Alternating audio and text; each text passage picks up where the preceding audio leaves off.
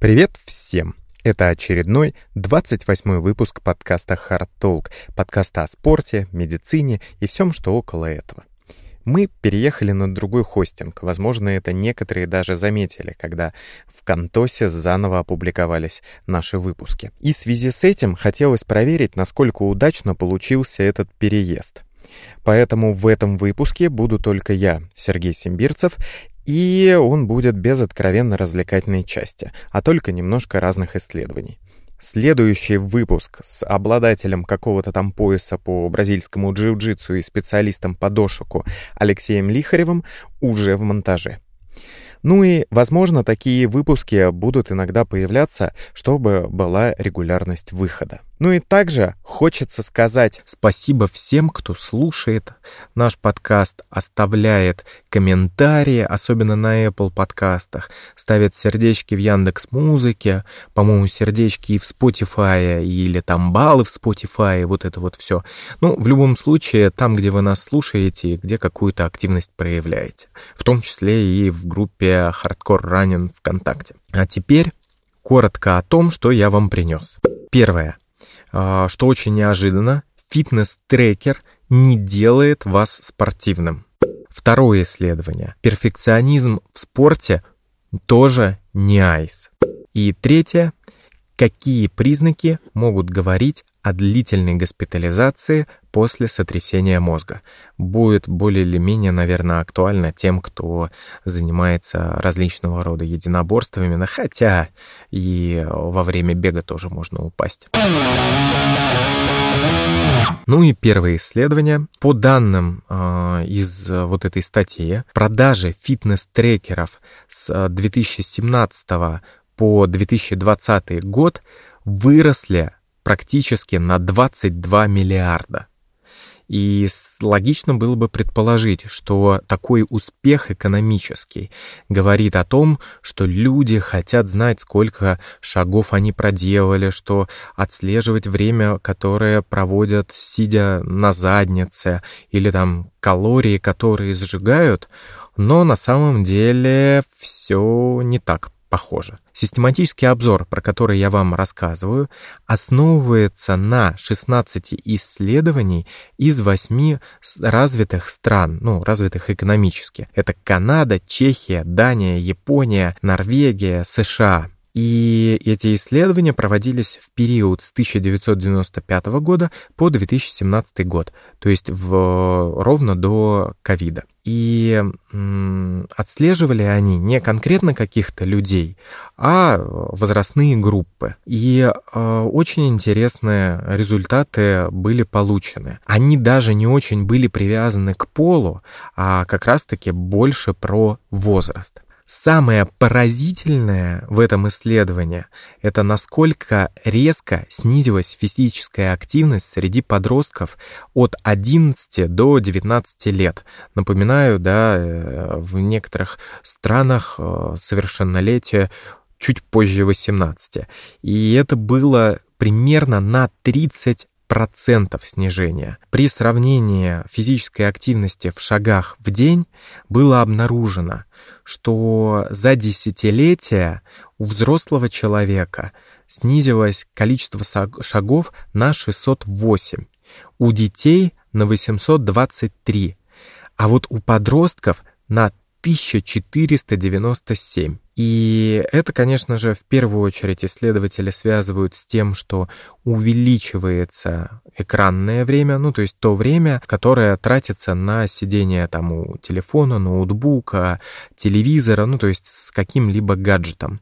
И если э, в 99 году это было 5 часов в день, то к 2017 году это уже было 8 часов, ну, 8,8 да, часов в день. Кроме того, если раньше э, взрослые, дети, подростки ходили там в школу или на работу пешком или катались на велосипеде, то теперь, конечно же, они добираются либо на личном транспорте, либо на общественном транспорте. И, следовательно, э, шаги вытесняются колесами, но не теми, что продаются в аптеках. Следовательно, то, что вы приобрели, гаджет, который может подсчитывать вам шаги или напоминать, что да, вам нужно встать и протрястись, это действительно не делает вас более спортивным. Вот когда это уведомление приходит, и вы встаете и там делаете какую-нибудь разминочку или а, шагаете, как в каком-то из выпусков мы обсуждали, за кофе, вот это уже плюс для вашего здоровья. Второе исследование про спорт и перфекционизм. Ученые опросили 250 спортсменов, как в индивидуальных, так и в командных видах спорта. И обнаружили, что гиперкритичные к себе спортсмены, негативно реагирующие даже на незначительные промахи, подвержены риску психологических проблем, ну, то бишь выгоранию, депрессии и всему тому прочему. Вот эти 250 спортсменов, среди них были как мужчины, так и женщины, они все, э, каждый из них участвовал в э, соревнованиях уже более 8 лет, то есть, ну, нельзя сказать, что это какие-то начинающие любители, и средний возраст был 21 год. Следовательно, это были как и молодые, так уже и относительно возрастные атлеты. У них измеряли уровень стресса, эмоциональное выгорание и оценивали по шкале перфекционизма, их, кстати, оказывается очень много, но вот оценивали перфекционистские стремления и перфекционистские опасения. Исследователи ориентировались на три показателя выгорания, такие как снижение чувства удовлетворенности, длительное истощение и э, то, что спортсмены начинают жаловаться, что разлюбили свой вид спорта. И вот те, у кого по опросникам выявлялся такой рьяный перфекционизм, они выгорали быстрее и сильнее. Исследователи предлагают одно из объяснений такой ситуации, что излишний перфекционизм повышает уровень стресса. Вот это стремление к совершенству в итоге играет на минус. И наш мозг дает сигнал, что нужно от стресса избавиться. И как бы включает блокиратор к занятиям спорту.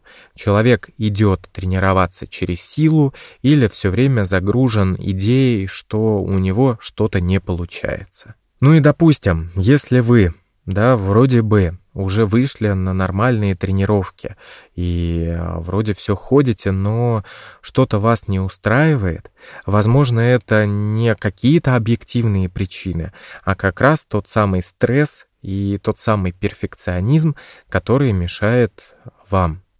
И что интересно, конечно же, данные исследователи предлагают прорабатывать это все с психотерапевтом. Поэтому не хватало это нам обычных каких-то проблем, которые можно было бы обсудить с ним. Еще можно и обсуждать а, свое хобби, да, или а, просто увлечение в виде спорта. Ну и третье исследование про сотрясение мозга. Тоже в каком-то из выпусков мы уже говорили и о симптомах, и о том, что можно сделать, если вдруг произошло сотрясение. Но э, я вот это исследование взял даже не с целью рассказать о его результатах, оно прям совсем маленькое и больше, можно сказать, что наблюдение, а рассказать о такой вещи, как SCAT-5, ну или SCAT-5. Это стандартизированный механизм, который используется для оценки сотрясений головного мозга. Он разработан специально, чтобы врач, находящийся на поле, мог определить, что и как с атлетом. И на самом деле он разрабатывался при поддержке FIFA, НХЛ, ну то есть э, там какой-то по регби ассоциации, наверное, тоже очень значимый. То есть она довольно-таки, ну, довольно-таки важная.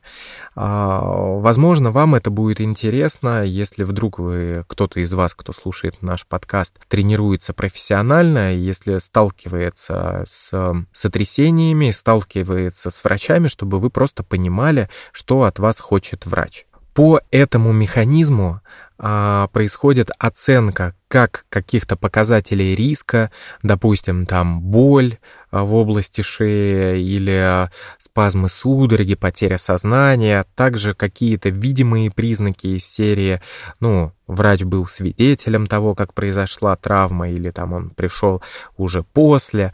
Задаются также ну, вопросы Меддека, это более характерно для хоккея, но все-таки это довольно-таки интересно. Там, да, могут спросить, на какой арене находится, какой, а, какая половина матча идет, ну и а, подобные вопросы, на которые игрок команды должен ответить довольно-таки легко, если он довольно-таки быстро соображает. Если там э, есть какие-то проблемы, да, э, такие с потерей сознания, там же и включена шкала комы Глазго, но я хотел бы остановиться на том, что должен заполнить спортсмен, конечно же, если он может. А, это оценка симптомов.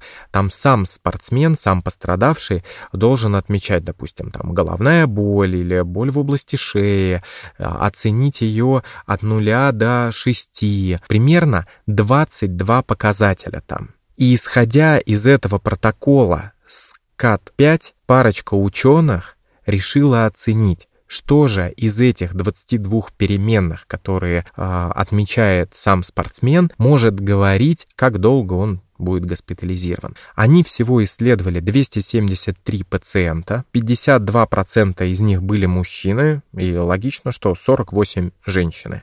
Средний возраст опять же был 21 год. И что обнаружили? Что только два пункта из 22 могут подсказать, как долго будет выздоравливать э, пострадавший.